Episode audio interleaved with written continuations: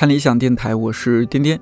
这几天上班路上看到过街天桥有工人在固定几个大字“二零二零新年快乐”之类的，颜色很醒目，来往的人和车辆从很远的地方就可以看到。虽然二零二零年已经过去半个月了，但二零二零这四个数字还是会让我有点恍惚。怎么就二零二零年了呢？这么快，二零后都出生了。一想到他们看我们九零后、八零后，就像是当年我们看六零后、五零后一样，就觉得真是太可怕了。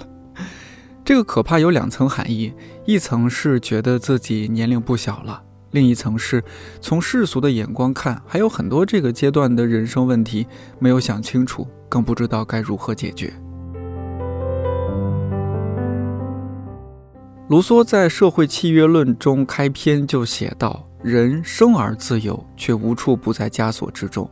不同年华会面临不同的问题，但同时，酸甜苦辣都是好年华。”常听电台的朋友可能都知道，年华是我们出的一款葡萄酒的名字，但同时也别忘了，它是一个很妙的汉语词汇：似水年华、花样年华，还有我们都很熟悉的一个组合——水木年华。看来大家都很喜欢用“年华”这两个字。二零二零年，从这期节目开始，电台新开一档年华特约专栏《My Way》，计划今年做十二期，刚好每月一期。我会找不同的朋友一起来聊聊那些现实又令人忧心的问题，也会呈现因为不同思考和选择所经历的不同人生状态。第一期的主题和女性身体自主性有关，我们要聊聊。生孩子这件事儿，结婚了，应该会要孩子吧？我可能会把生养孩子当成是，算是一项事业，那是一种比较特别的体验。就如果说我没有孩子的话，我可能会失去一些之后了解或者认识这个世界的一个窗口。我从很早开始就觉得。自己是一个不会要小孩的人，我自己本身就是一个非常不健全的人，无论是从心智上，还是从性格上，所以我觉得如果有小孩的话，我没有信心能够把他培养成一个很好的人。我现在是已婚状态，我确实没有想好到底要不要生孩子，但是目前来说，如果比例来说，我可能百分之六十到七十的状态是不打算生，但是我非常担心四十岁。或者是五十岁之后的我会不会后悔？但是生孩子的各种成本对我来说都太高了，我没有时间，我没有那么多的钱，我更愿意把我的时间花在我自己身上。可能从某种意义上来说，就是我的父母会对我说我比较自私一点，但是这确实是一个我现在的一个状态。我现在是未婚，我觉得我还有很多事情都没有做，然后。如果有一个孩子的话，我就做不了很多事情了。社会资源还有一些财富状况，才会决定了在更远的将来我会不会要孩子。所以在更远的将来，我就还没有想好。啊，我现在是已婚。关于孩子这个事情，我的想法是暂时不考虑。我有一个担心，就是我能不能教育好一个孩子。另外一个方面的考虑就是说。还没有最终确认在哪个城市生活。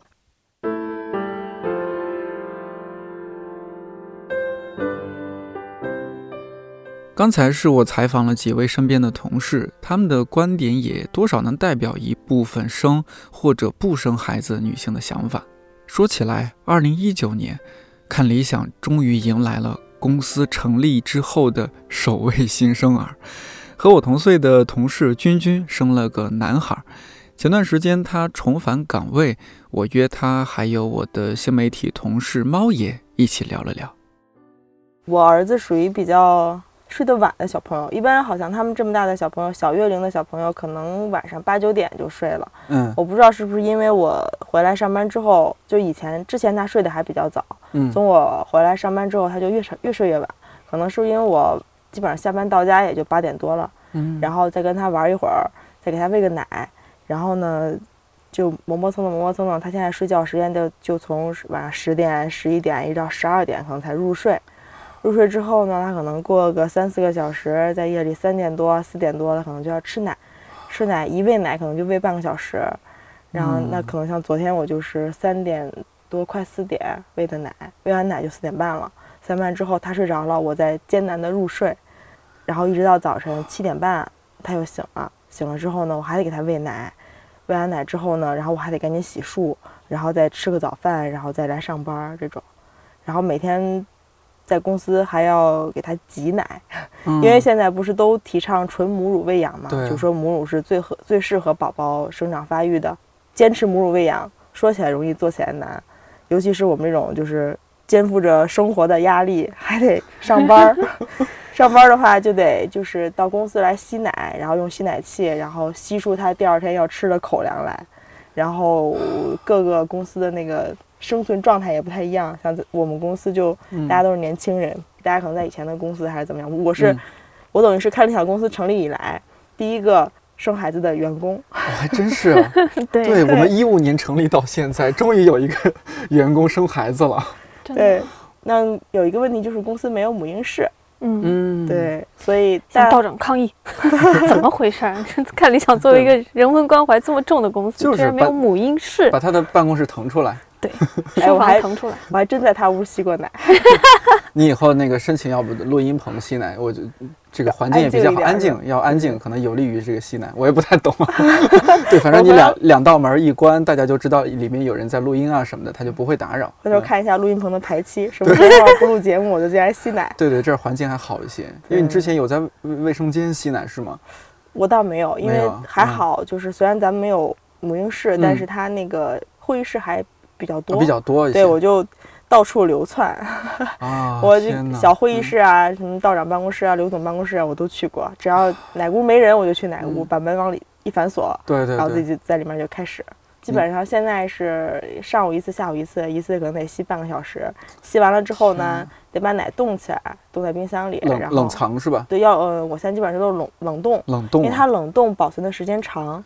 这个母乳吸出来，如果是冷藏的话，可能能保存。几天，嗯，对，然后如果是冷冻的话，能保存三到六个月，哦，所以对，就直接把它冷冻起来。如果是室温的话，可能几个小时就变质了，嗯，对，所以我选择的是冷冻，把它冻起来之后，然后还要洗那个吸奶器，然后还要给吸奶器消毒，消毒完了之后，下午还要再有半个小时时间再继续去吸奶，然后再把它冻起来，然后呢，等下班的时候把我冻起来的几袋奶，然后把它放到那个专门的一个那种背奶包里面，它可能。保温隔热啊什么的，里面还要有蓝冰，然后再挤着北北京的这个晚高峰的地铁，然后把奶背回家。然后第二天呢，现在是我妈妈在家帮我带孩子，我上班的时候，第二天就到点儿了。她大概是三个小时吃一次奶，一次可能吃个一百三十毫升左右。嗯，然后呢，我妈就要提前半个小时把我前一天吸好的奶放在温奶器里，然后给它解冻温奶，然后让这个奶的温度大概在四十度左右，然后再给它倒进奶瓶里。然后再给它喝，一个非常繁琐的过程。喂完奶之后呢，还要把奶瓶清洗消毒，留着再过三个小时再喂它剩下的下一顿一百三十毫升。听起来就觉得很累，是不是？毛爷还想生吗？听完就更不想生了。而且主要是那个君君讲的还是就是吸奶，然后用奶瓶喂奶过程。我因为我身边有很多。就是同学啊，或者是女性朋友啊，他们都已经生了嘛。嗯，他们一直跟我吐槽的最痛苦的就是生孩子、养孩子的一点。他说，就所有妈妈跟我的反馈都是，呃，其实生孩子的痛后来根本没有觉得是什么事儿，就是喂奶的那个痛才是真的，就是折磨人到崩溃的那种感觉。对啊，真的，我也经历了这个。我当时就觉得，天哪，就真的是喂奶比生孩子还要疼。嗯。这是一个应该怎么说，就是生理现象嘛。因为你生完孩子之后，你的身体会自然的，就是泌乳嘛。然后这个过程经常会出现很多问题，比如说，就是孩子吃奶，他不是那种天生的，他知道怎么吃，他会不停的通过，比如说撕咬。乳头，然后去就是用非常暴力的方式学习，哈，相当于是，就是会用相对比较暴力的方式去吸奶，然后这个过程其实对女性来说非常痛苦，因为而且在泌乳的那个过程中，那个不知道是乳腺的，就很多很多女性会乳腺发炎，然后那个乳房会变得非常的硬。就我妈，对我妈妈当年，我妈妈当年就是奶水不太好嘛，然后她当时就是嗯，胀乳胀得很厉害，而且他说，他说当时那个乳房的那个感觉啊，就跟石头一样硬，就是要人去手动去推，然后巨疼。就是说，他说他就他就觉得没有，就是生孩子根本不是事儿，就是那个。哺乳的那个过程非常的痛，他说，尤其是帮他推，就是要让他催乳师吗？还是什么催乳，类似于催乳师做的工作。我我不我不知道具体的，但是就是他给我形容的，就是可能因为乳腺发炎了，然后呢，他那个乳房就非常的硬，然后就很痛，然后呢本身就痛，但是还得不停的去按压它，让它通顺或通畅这样。他是这样，现在都是叫什么早接触、早吮吸、早开奶。好像是有这么一个三早的一个原则，然后但是就是每个人生完之后，个体这个身体状况的一个差异吧。然后他不是说每个人生下来生完生完孩子之后直接就有奶的，像我是剖腹产，我是顺转剖，就最惨的那种。然后剖腹产一般都不会马上有奶，然后我可能是大概到生完之后第三天才有奶，但是呢这个。呃，有奶之前就一定要让孩子开始吮吸妈妈的奶头了，嗯，这样为了刺激他，然后给什么大脑一个信号，让他开始泌乳啊什么的这种，然后就是那个时候就真的是干嘬，它是一个日积月累的一个过程嘛，然后可能就是不断的去刺激乳头去舔它，然后就可能会肿破皮，可能会流血，然后再结痂，但这个过程你又不能停，你还要坚持去喂养它，然后它就能在。结痂了，流血之后，然后还要不停再去喂喂它吃奶，然后就更疼，就疼上加疼。我当时也就是大概就是生完之后十几天在月子里的时候，真的是太疼了。然后它一吸奶，然后就觉得就整个就是从乳头一直疼到头发丝儿，就整个特别特别疼。当时可能是因为也是有点堵还是怎么样，就是吸的也不是特别顺畅。嗯，那孩子吃了又着急。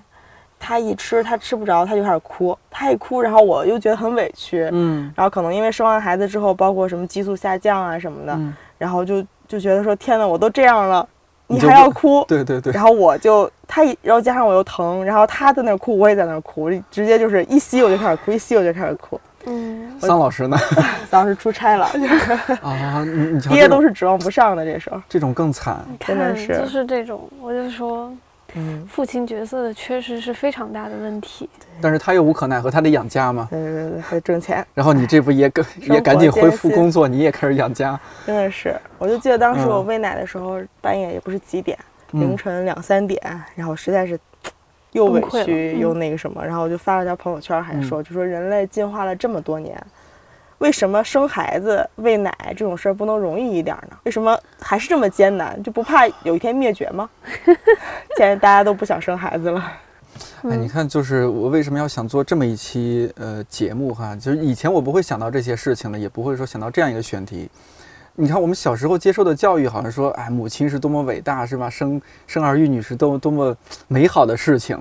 但就慢慢长大了，你看到很多的一些报道或者文章或者怎么样，你接受的讯息多了，知道其实这个事情没那么容易，没有那你从小接受的教育那么美好，而且应该绝大多数母亲都不会和儿女分享这些像你刚刚说的那么疼痛的事情，因为我妈也没和我说过，只是她养养就哺乳我弟弟的时候，我有看到她。确实有点疼啊，或者是怎么样，或者是产后抑郁应该不至于，但感觉他好像脾气变得不太好。对，激素下降。对对对，呃，猫爷，你现在是属于就坚决不生？嗯，目前吧，就是没有没有考虑生这件事情。你是什么？就大约几岁的时候开始意识到说以后我坚决不生孩子或者怎么样？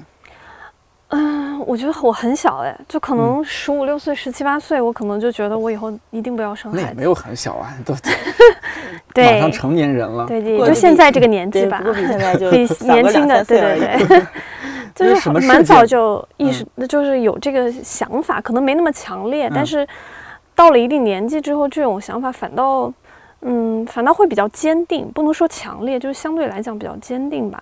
我觉得。我考虑不生有两方面的影响啊，嗯，一方面就是可能更自我的一个角度，就是我的这个成长经历啊，还有包括我母亲、我妈妈给我带来的一些影响啊，还有包括我对这种疼痛的恐惧，就真的是有一点恐惧。我对生孩子是，我不知道是因为接受的信息比较多还是怎么样，就是我我真的对生孩子这件事有非常强烈的恐惧，然后。还有一个就是我一直没有办法理解的一件事情，就是说我为什么要一个孩子？就这个孩子，他对我来讲，意味着什么？我一直没有想通这件事情。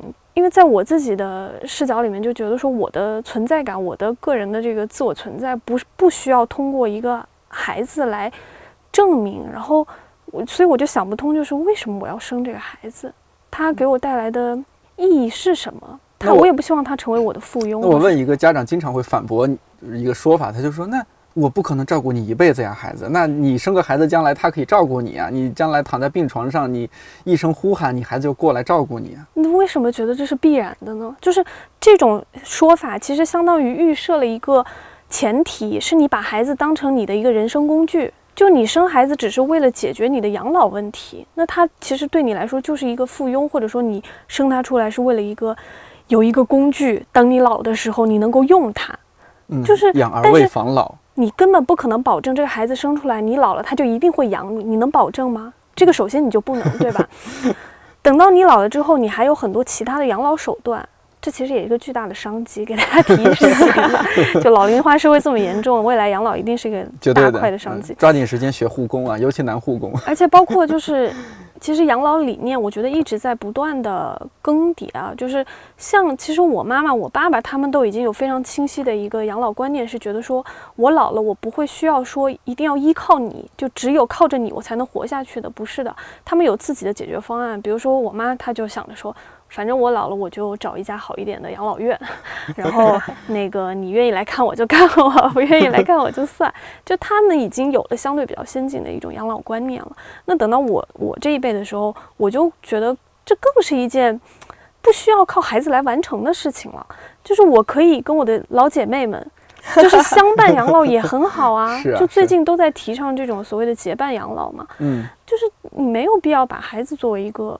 对吧？养老的这种依附，咱们这一代的家长觉得自己当年因为赶上国家种种事情发生，错过了很多机会，然后希望自己的孩子能够延续自己当年的一些梦想。你会不会你们家是有一点点这样子，所以导致你对这种非常抵触？有一点可能吧，就是嗯。可能我母亲和我父亲对我的教育来讲的话，他肯定会有个预设，就说你希希望你成为一个什么样的人，嗯，他会按照你成为一个什么样的人这个方向去努力。但我爸妈好像没有很把他们自己的那种理想化的事情寄托在我身上。就是能够在一个比较民主的一个自由的一个家庭成长，按照自己的想法去做自己想做的事儿，这个状态。对，相对来讲是的，因为我我小时候是属于相对啊比较放养型的，就是我爸妈不是那种就是什么事情都要给你规划好了，你走一步必须要走到什么样。他们其实还是更多的是说我有一个大的方向，就至少不能成为一个。就是反人类、反社会的孩子吧，就至少他们还是有一个 定义，是说我希望你好，然后呢，我希望你以后在这个社会上生存，有自己的一套方法，有自己的一套正确的世界观、价值观、三观。他们主要是按这个方向去培养，不会说不行，你今天一定要学一个什么，因为我觉得这个有用，或者说这是我没有完成的梦想，你一定要给我去延续这个梦想。这个倒没有哈。嗯，我在这儿想戳一下。君君，哎，你说看着这样的，哎，决定不生孩子的，你是不是现在有点羡慕这种 啊？其实也还好，我其实我觉得我跟猫爷的很多想法其实是一样的，但是为什么我选择了生呢？嗯嗯，我觉得也不算为难，我一直是觉得说一个人该到什么时候就干什么事儿嘛，但这个所谓的到什么时候干什么事儿，不是说社会赋予你的，是你自己觉得你到什么时候干什么事儿。我其实之前一直也没觉得说我准备好了要生孩子，但是我也没有说我一定不生，我就没有说有这种想法。我是觉得我还是要生的，因为可能也是我生长我的家庭环境也受家庭环境影响，然后我们家是比较传统的，然后我老公他们家也很传统，然后我老公呢又是一个。就是他的毕生理想可能就是老婆孩子热炕头，他就是一个结婚狂加生孩子狂。桑老师好务实啊！对对对，他可能大大概在五六年前我们俩刚谈恋爱的时候他就想生孩子了，所以他就一直在我一直在给我洗脑。对，然后所以桑老师那么频繁的出差，那么努力的工作，就是为了给孩子挣奶粉钱、养孩子。对 对对。所以我其实我其实之前一直也都没有准备好，但是我也没有说不生。然后身边很多的朋友就会过来跟我讲说，如果你们想要生，就一定要早生，然后这样身体恢复好，孩子长大也好，什么这那个。我觉得这个可能是很多人都听过的一种言论。没错。对，因为真的是所有过来人都是这么讲的。我觉得也适用于说你决定要生的人。如果不是像猫爷这种，我就不想生。我觉得如果你决定不想生，那你就坚定自己。如果觉得自己想要生的话，可能确实还是早生一点比较好。我当时的感觉是，我是觉得说做妈妈是一件责任非常重大的事情。我觉得我还没有准备好，就是我凭什么为人母？我怎么样才能做一个孩子的妈妈？我才能我去教育他，去养育他，养大成长大成人。我觉得我自己做不好这件事情，所以我才一直不愿意生。然后，但后来就是很多人他们用这个理由来说服了我，他们就说，没有你准备好那一天，是真的到这孩子来了之后，你跟他一起成长，你自然而然你就准备好了。对，所以我觉得，嗯，那可能要不然试试吧。我就是这样想的。我确实是，我可能不是为了我自己生的，我是觉得我是为了双方的家庭生的。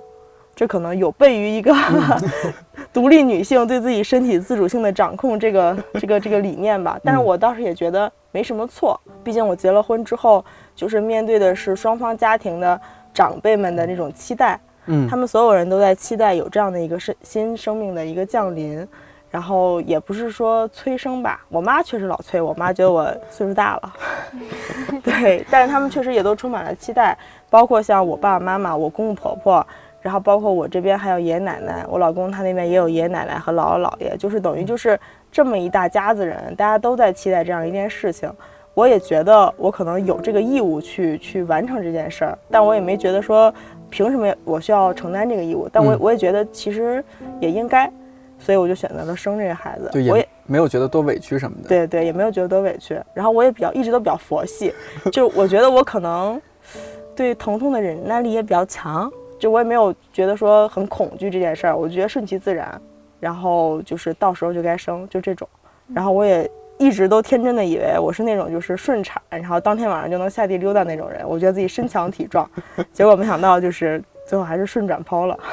我觉得是这样，就是我自己不生，不代表说。我会觉得生了的人他就失去了这种所谓的身体自主性，肯定不是的。就是我们一直在谈这种所谓生育权，就是你有生的自由，你也有不生的自由。没错，这种我觉得都是平等的。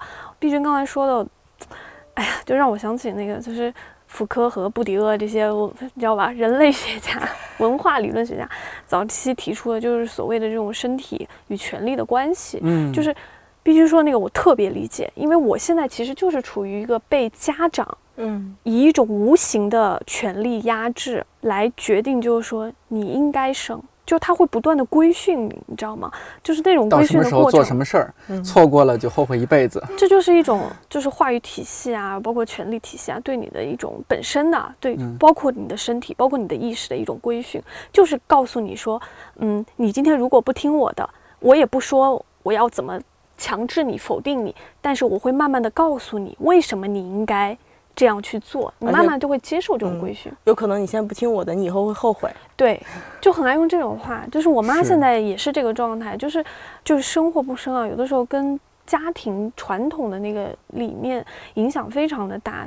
我一直觉得我妈妈是一个非常独立自主的女性，但是她在生不生孩子、结不结婚这件事上，你就能够非常明显的感受到她那种受传统观念和这种伦理道德的影响。她觉得我应该生，就是 已经到了一个什么地步啊？就是她首先觉得你都三十了，你怎么能不生呢？十八，谁说三十？然后她就会一直说你怎么能不生呢？就是，然后她一直会跟我强调的一句话是说。你只有生了孩子，你才能成为一个完整的女性。这句话也是我没有办法去理解的啊。但我非常尊重，就是比如说，当女人成为母亲之后，然后她的一些变化和这种孩子就不一样了。对，就君君说的，跟孩子一起成长这个过程。但是我真的是没有办法，就说服自己说我的人生需要靠一个孩子来完满，我没有办法接受这件事。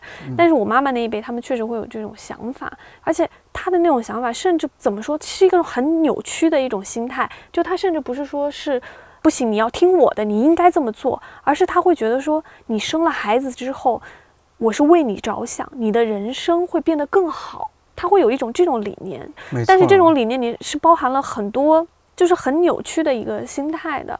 那这种其实就是我们一直在讨论的嘛，就是关于，哎呀，就是平权啊、平等啊这种等等等等的，就包包括人就是人之为人的这种理念的一些另一方面就是我没有办法对这个社会产生很大的信任感，就是我觉得对我来讲，生下来一个孩子之后。我没有办法给他承诺一个相对安全的成长环境，因为就我们接触的负面新闻太多了。对，就是我没有办法。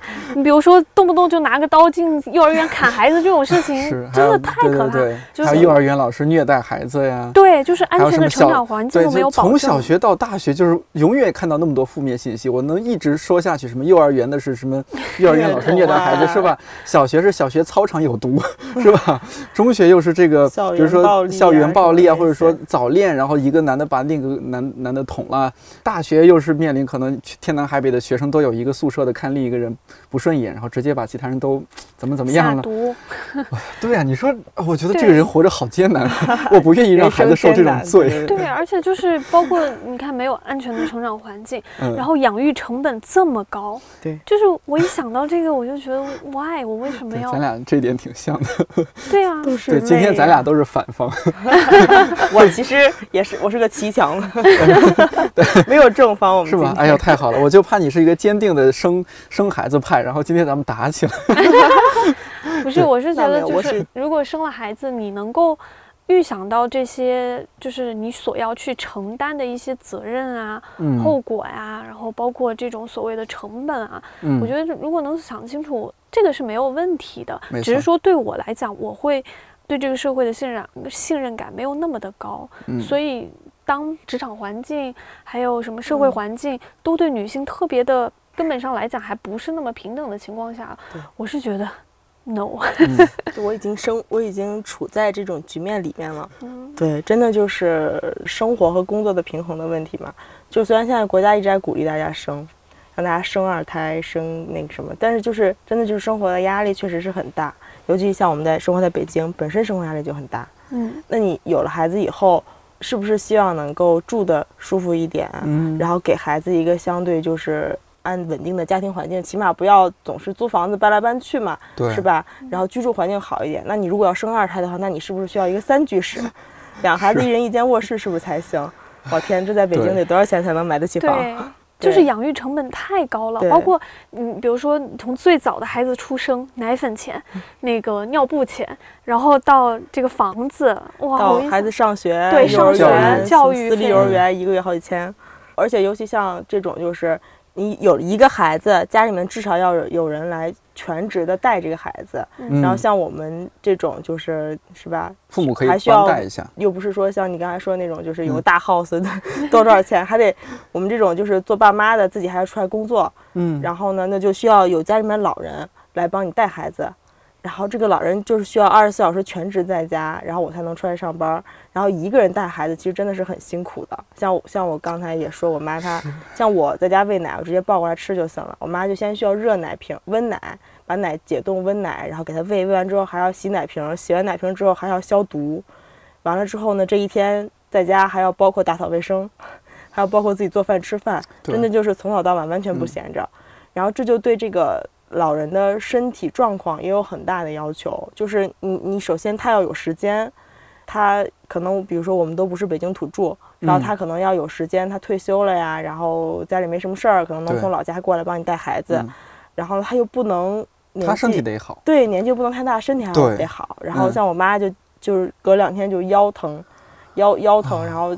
前两天还就是颈犯颈椎病头晕，直接就晕在沙发上就站不起来的那种，这真的就是对精力体力就是一个极大的一个消耗。然后如果说就是经济条件允许的话，你可能会选择请一个育儿嫂啊，还是什么样的这种。但是现在大家一般都不会说完全放心把自己的孩子交给一个。完全陌生的人来来来来照顾你，可能还是需要有家人来陪伴。又想到一堆新闻，对 对呀，就真的是每一个环节潜藏着危险。对对对，就就真的是，虽然一直都在鼓励生育，但确实是这些相应的这些政策完全就是。有时候我也会怀疑，就想说，是不是因为咱们接触的信息相对较多，而且是不是有一种所谓的孕妇效应，我们总盯着那些负面消息在看，还是叫什么？就总觉得这个世界多么的危险。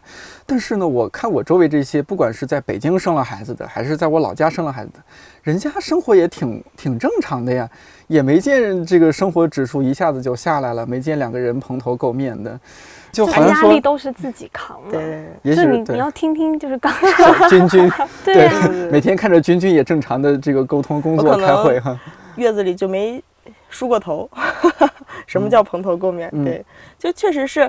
我当时因为怕胀奶，怕堵奶嘛，然后就每天要去吸奶，然后经常就是半夜，什么两，我就看我当时月子里吸出来的那些奶，就是凌晨写的时间，两点半、四点半，就都是这种时间。就你要想，就是默默的一个人起床，怕把别人吵醒。那个时候就是孩子饭量没有那么大，但是产出的乳汁特别多，所以你要吸出来省得堵嘛。嗯。然后就怕把别人吵醒，自己一个人就是。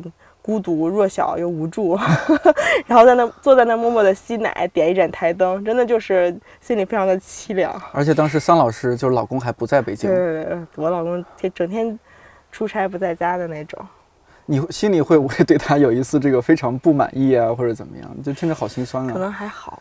应该也哭过几次，打着电话说：“呃，月子就老哭了，都不会觉得特别委屈吗？就是我就是挺委屈的。不但我倒没有怪他，可能在我生孩子的时候他表现比较好吧，所以所以就是后持续了一下，后后后面没有给他累积那么多，没有记那么多小黑叉。这怎么算表现好？我这个先学习学习。陪产。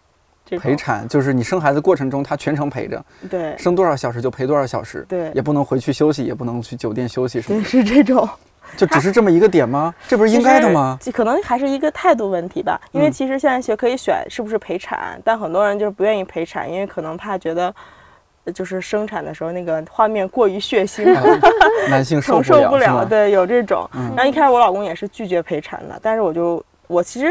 不是怕疼，我就希望他参与到这件事情中来。你说的陪产是在旁边看着你生吗？啊，对，我以为是在外边等着，然后听到里面孩子，就像电影里面一样，听到里面孩子哭了，哎呦，老婆生了什么？没有，那不是，就是就在里面陪着的那种。他一开始拒绝，他很抗拒这件事情，他觉得就是也是那个画面太血腥，对啊，他觉得自己承受不了。但我也不是说怕疼，但我就觉得，我就希望他能够参与到这件事情中来，毕竟是我们俩共同就孕育，对对，生生生这个孩子嘛。然后我希望他是陪在旁边，也希望他就是能够知道这个过程有多么不容易，给他就是进行一下思想教育，让他能够更心疼我。确实是出于这种出发点，然后但最后他是同意了的。然后我当时是那天是已经就是四十周加一天了，已经超过预产期一天了。然后当时就是本来预产期当天还没有什么动静，然后大夫还说说你这也没有什么动静，我也不能把你留在医院呀，你这要不然还是回家等着吧。然后我当时也很心急，然后就连着吃了两顿辣火锅，终于在，对，都不都说那个吃火锅，四川火锅、海底捞什么的能催产吗？就 连着吃了两顿。这是什么邪歪门邪道？一般都是说，可能我也不知道是辣的、刺激的还是怎么着，都有这种说法，不一定准。但我当时就是实在是太心急了，就中午一顿，晚上一顿，终于在半夜。凌晨一点的时候把孩子给催出来了，就是，对，当时就是凌晨一点破水了。嗯，然后破水的话是这种叫临产的征兆有三种，一种是阵痛，有规律的阵痛宫缩，然后有一种是见红，然后有一种破水。然后那个宫缩跟见红的话都是你可以自己去医院的，然后只有破水这种是你就是产孕妇是不能动的，必须就是平躺，然后把屁股垫高。然后等着担架叫幺二零把你抬到医院去，然后我就是破水的这一种。当时是那天刚好还睡得比较晚，然后一点多破水了之后，然后我当我老公还在外面，然后我就赶紧给他打电话，我说我可能破水了，你赶紧回来。外地出差啊？没有，就在在在没在家，在外面跟朋友应酬。哎。这是一个表现不太好的开端，对。然后当时就，然后他就赶紧跑回来了嘛，然后就给幺二零打电话，说那个我们家里有车，是我们自己直接去医院，还是等你们过来？嗯。然后幺二零就说说我们其实离挺近的，十多分钟就能到，要不然你们等一下。然后这个时候我才知道，其实这种公共的这种算是医疗设施吧，其实配备的起码在北京还是比较齐全的。然后它大概在北京有多少个点点儿都有那个幺二零的急救站，然后可能就是会辐射周边，比如说十分钟左右车程的区域，它都能到。哦。然后就打了电话之后，幺二零就来了，就抬着担架嘛，就把我从楼下抬到了车里，然后一路送到了医院。然后路上还聊天儿，然后就说说你们这怪辛苦的呀，这凌晨两三点了还得出来就是接送我们。他说啊没事儿，今天你这都第三个了，就总有这种半夜有这种孕妇破水需要送到医院去这种情况，他们就很淡定，然后就也莫名的让我们觉得心里就踏实了一点啊。经验丰富，一看就是对对对，然后又给送到医院，然后到急诊又挂号又什么这那个的，然后我老公就跑前跑后。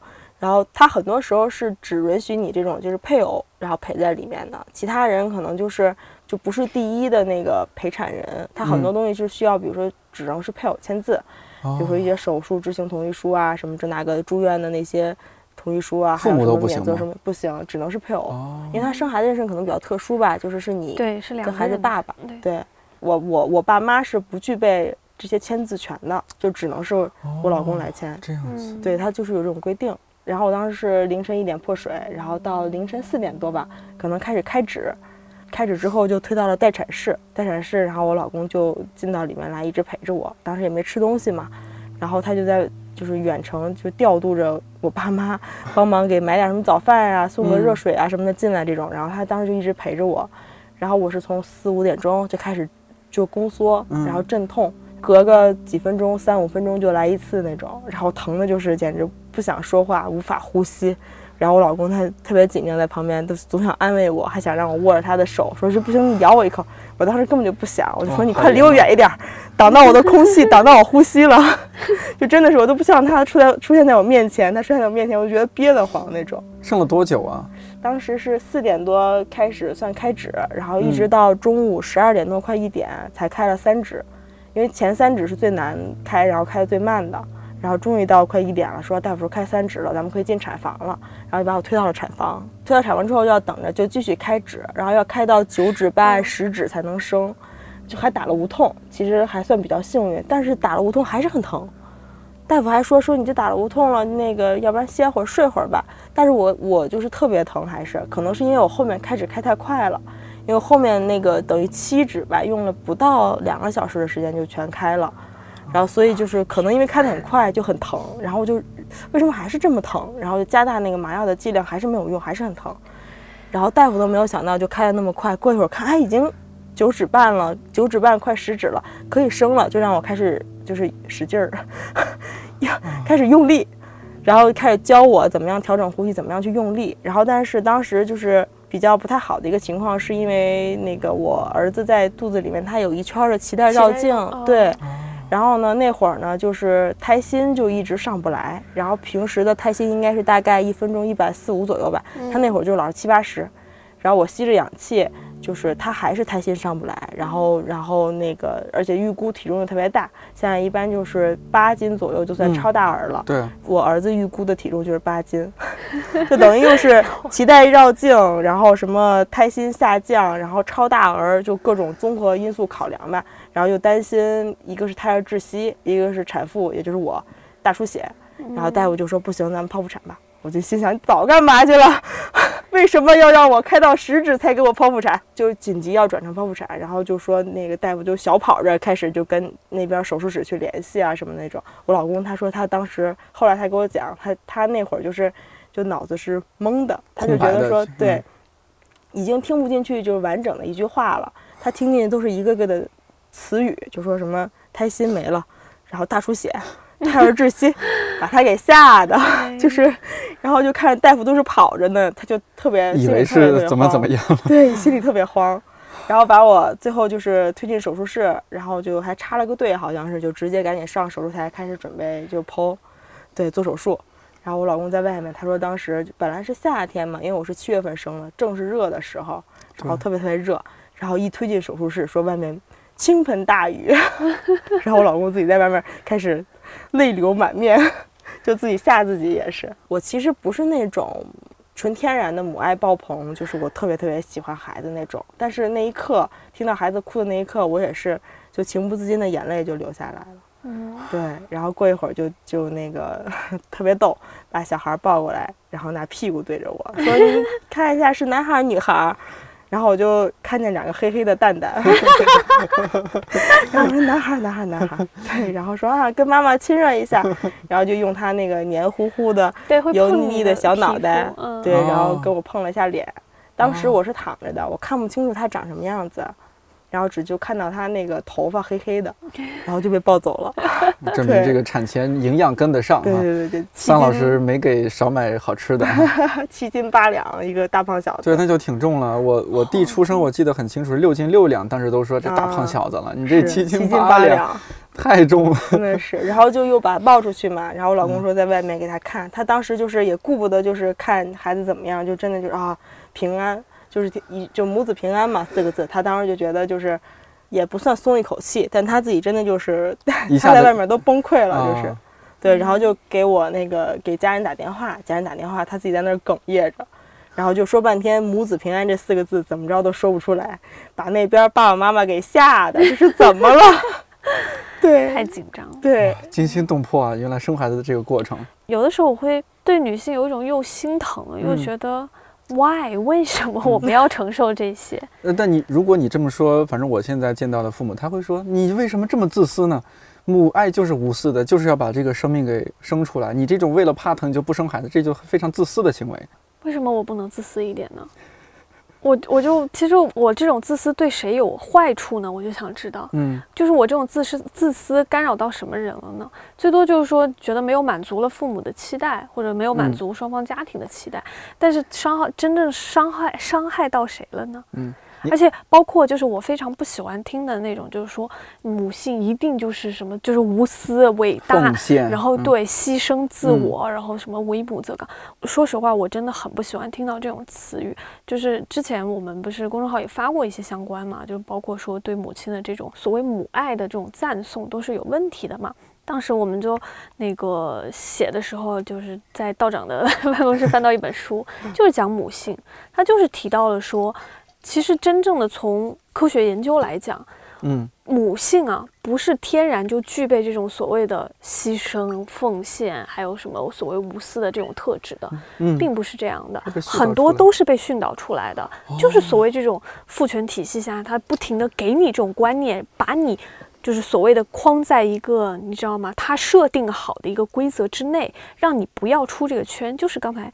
我说的那个那种规训的方法，慢慢的通过这种教育和意识的这种传承，让你认为母亲应该是什么样的，母爱应该是什么样的。但是从真正的本质上来讲，不一定不应不一定是这样的。对呀，我常常就觉得这一点，我我我不知道咱们这一代是不是都有，呃，大部分都有这样的感受，就是觉得母亲为自己牺牲挺多的。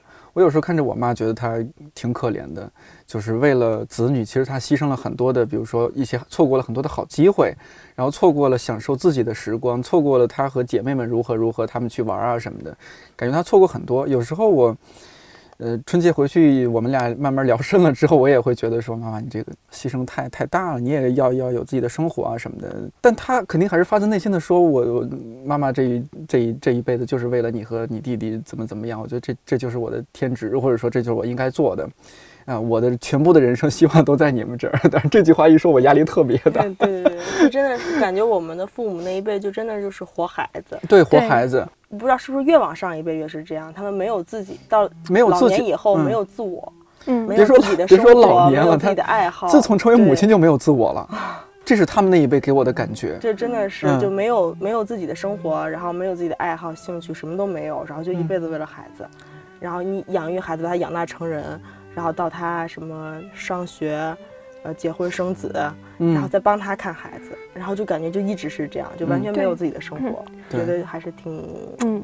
刚才还说咱们一代人的思想观念会越来越改变，会也不不能说是会有一些改相对改变吧。我觉得，就比如说你这一代，你你你有儿子了，然后你养育孩子，肯定会和你父母辈应该会和父母辈不不太一样。我就不会想说我我以后要活孩子，我没我。至少目前我还没有这种想法，然后我以后也是要给人当婆婆的人，但我就想说，以后如果我有了，呃，就是我儿子结婚生子，就是他结不结婚、生不生孩子，我觉得都无所谓，我不会去逼他跟催他。然后他如果真的有了结了婚、生了子之后，我可能也不太想去给他看孩子，我可能多赚点钱吧，到时候给他出钱让他找人来看孩子，对。那万一人家特别就不放心其他这些保姆啊什么，就特别想让那要不然就让姥姥来看。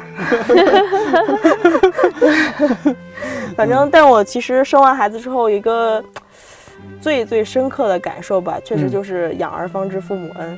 就我的感觉就是从怀孕开始，怀孕就是也是那么辛苦嘛，你前三个月孕吐吃不下东西，然后到后面后期肚子大了腰疼睡不好，晚上老起夜，一个晚上起个四五次那种，就是一直到生孩子那么艰难，再到喂奶，再到养育他养大成人长长大成人，就是这么一遭经历下来，就感觉这么艰难，就是为什么我妈还能那么爱我？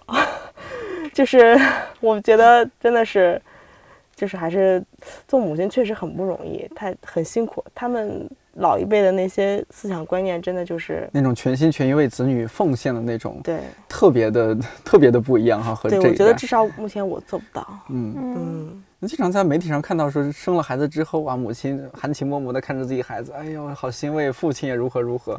可能刚生下来，我觉得大部分都是假的。然后真的是，你要是顺产生下来，累得要死。就我呃身边很多真的生了之后的人，他们会感觉说，就你根本就没有力气看他，或者说还留下欣慰的眼泪，就可能都是被影视作品美化之后的。对，很多人其实有很多人是跟我一样，可能他可能刚生下来的时候你。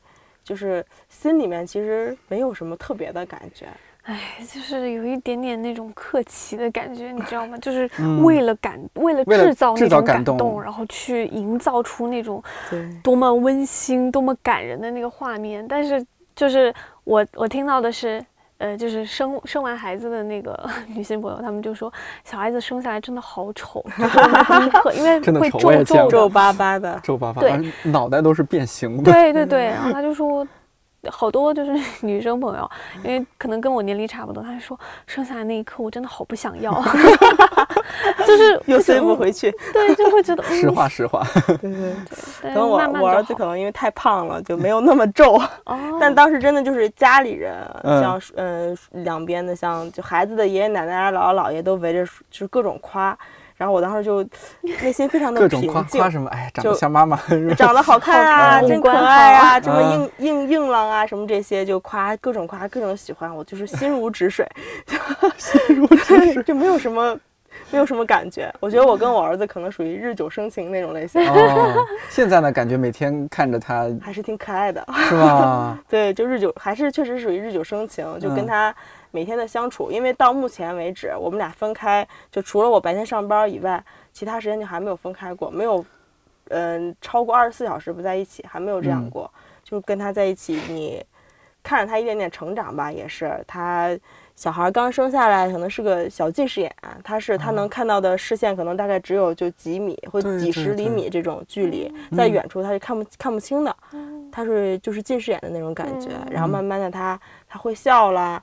然后会发出声音啦，然后那个会会手会抓东西啦，会吃自己的手啦，然后会翻身啊，然后会坐坐一会儿啦，这种他一点点的成长，然后慢慢的再到后来他跟你有互动，就就是甚至开始念叨着喊着慢慢慢慢什么之类的，类似这种，或者一点点有这种就是觉得哎还挺可爱的那种感觉，觉得哎我儿子，对我曾我记得我曾经就是动摇过说。想要去尝试孕育一个生命，就是因为忘了是看文章还是我朋友告诉我的，就是那个女生之前也是那种很坚定的，就是说我不要生孩子，就我不知道为什么我要生孩子那种感觉。但是他说，当那个一个小生命在你的肚子里面突然的动了之后，那种感受好像是完全不一样的。就是你真的会突然觉得很神奇，就是特别奇妙。就你的肚子里突然出现了一个新的生命，就那种奇妙的感觉，像变魔术一样。我也觉得很 神奇。对，就是会那个那一刻会让我觉得，哎呀，我好想尝试一下，就好奇，你知道吗？就出出于一种。特殊的好奇心，然后觉得说，哎，要不我也试一试吧？就是感觉，呃，有这个经历不失为一种经历。但是这个的想法就是还没有完全的说服我自己。想到付出的代价，嗯，对。然后包括孩子之后的这个成长路径，我都很害怕。嗯，但我我，嗯，说了都是说不生啊。但是，呃，我想就是唱个反调，就说一下，就是呃，生。有什么样的一个意义啊？这个其实不是我的一个观点，是我们的两位主讲人，徐子东老师是吗？不是，是徐英锦。徐英锦，对，徐英锦老师曾经在那个《何以为家》的那篇影评里面提到过，他那个时候稍微有一点点说服我，就是说，嗯，为什么我们要担忧？就所谓的少子化，还有包括，嗯，如果你每个人都觉得说未来毁灭跟我有什么关系？就是我生不生对，就是对对人类灭绝跟我有何关系？嗯，那个时候稍微打动我的一点是说，他提到就是他举了一个例子啊，就是可以想象，比如说我今天我是一个非常爱古典音乐的人，然后呢。呃，我爱我对古典音乐的这种爱，或者某一种小众文化的爱，它只有当那个人群达到一定数量的时候，这种小众文化才能传承下来。他说，如果比如说我很爱那个歌剧或者是古典音乐，然后我生了孩子之后，我可能把这种喜好和爱好会慢慢潜移默化的。就是在他身上也造成一定的影响，然后也培养起他对于这种小众文化的爱好。那这样的话，这种小众文化才有可能慢慢的传承下去、活下去。他但是，比如说你很坚定的说我不生了，人类灭绝跟我无关，这种情况下的话，他就觉得有很多伟大的文化艺术可能会慢慢的消亡。那个时候稍微有一点点打动我，虽然我觉得他这个没有完全的立住脚。就是这种传承可能可以通过很多其他的方式，比如说教育啊等等等等。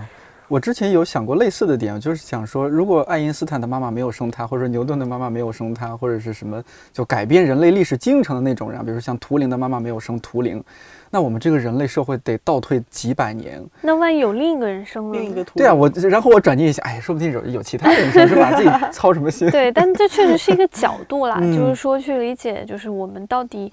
嗯，生孩子或者说对于生育的这种关注有什么样的一个意义？这是一个思考的角度。哎，所以今天其实还是我们也讨论不出一个结论来，就是给大家一种开放式的，就根据自己情况，然后你也要自己心里有一些主意在那儿，不能，呃，不能因为周围人是吧几句话就如何如何，因为毕竟生育一个孩子对之后的这个影响太大了。就是想清楚，我觉得就是嗯，能够。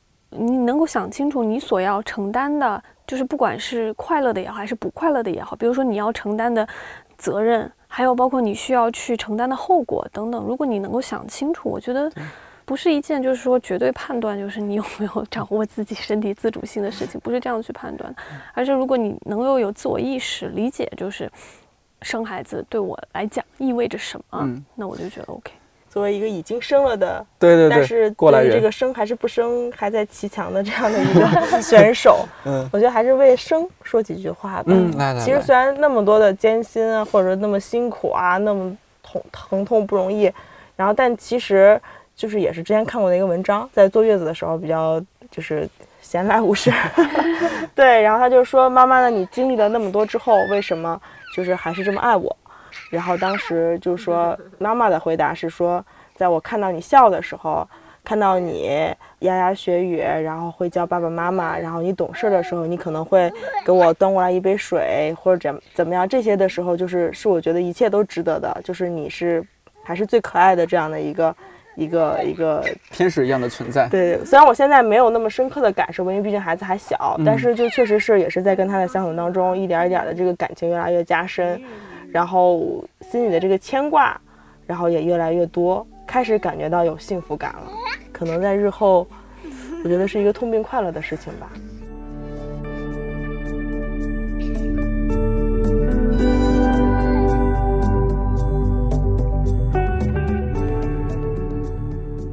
刚才在节目里听到的是君君的儿子小桑的声音，是不是还挺可爱的？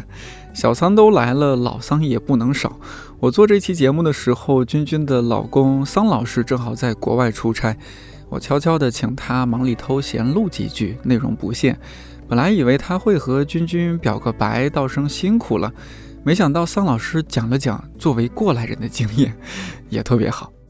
啊，我记得怀孕的过程当中抑郁症的时候，有一次她春天一个人去公司旁边的公园里。中午阳光特别好，吹着春风，特别舒服。突然有一只猫从他身边过了，然后他看那只猫就开始不停的哭，然后给我打电话。他也不知道为什么，就是看见猫就想哭。然后我就很束手无策，然后当天晚上就请假，带他让他也请假，带他就回老家，因为老当时他养的小猫在老家，然后去照顾小猫。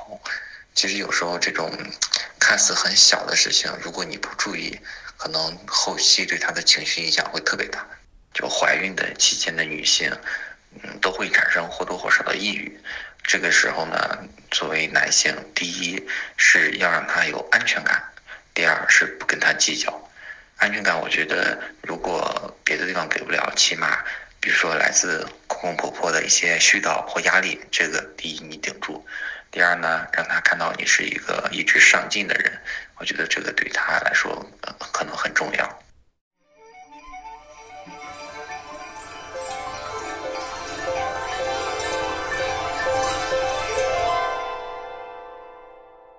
新生命的到来增加了君君和桑老师的压力，但也感受得到他们为人父母之后的喜悦和幸福。抚养教育好一个新生命，成为了他们平凡生活中新的英雄梦想。正好新生，正好年华。希望这期节目能给处于类似阶段的朋友带来一些启发或者共鸣。